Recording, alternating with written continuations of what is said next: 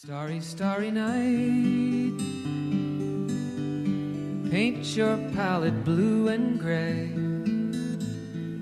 Look out on a summer's day with eyes that know the darkness in my soul. Good evening, everyone！欢迎大家来到今天晚上的托福口语时段。昨天的考试刚刚结束，不知道今天大家发挥的怎么样呢？下面我们来为大家带来二月二十八号，就是今天早上刚刚结束的托福考试口语部分独立任务的分享。下面我们来对题目进行回顾和分析。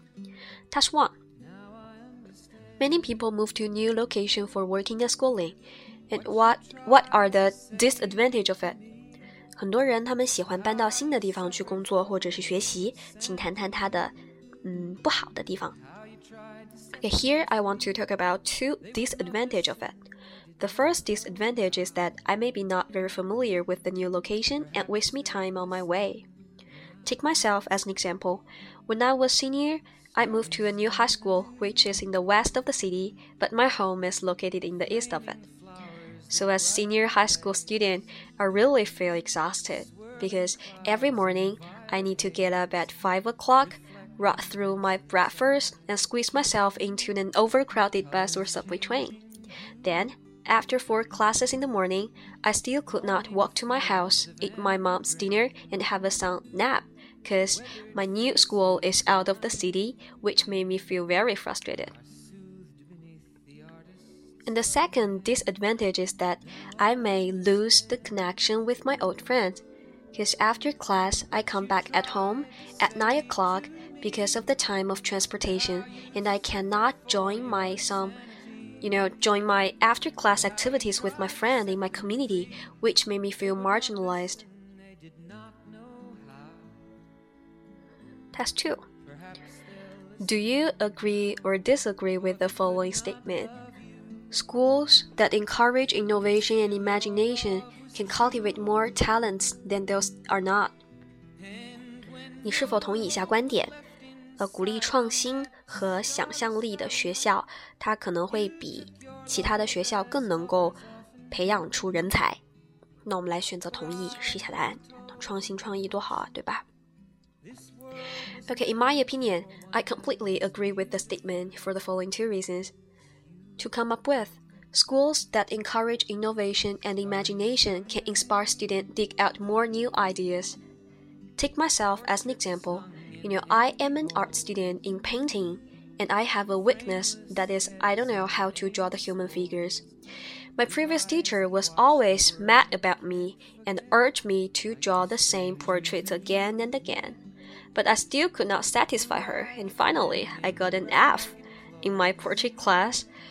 But this semester, you know, there's a new painting teacher guided me in a totally different way. She told me that I didn't need to force myself to do what I undesired and could figure out my own ways. So I chose to cut the pictures from the newspapers and the magazines and put them into the human figures, which was unconventional, and also made me got an A in my test. Also, this way is also, you know, invented in many of my works now. And second, Schools that encourage innovation and imagination can boost student confidence. In the past, I felt anxious and nervous about my work presentation because sometimes I was really not good at a certain painting way. But after I, eh, after I infused my own methods, I can state my idea promptly and accurately because I really find what I am truly good at.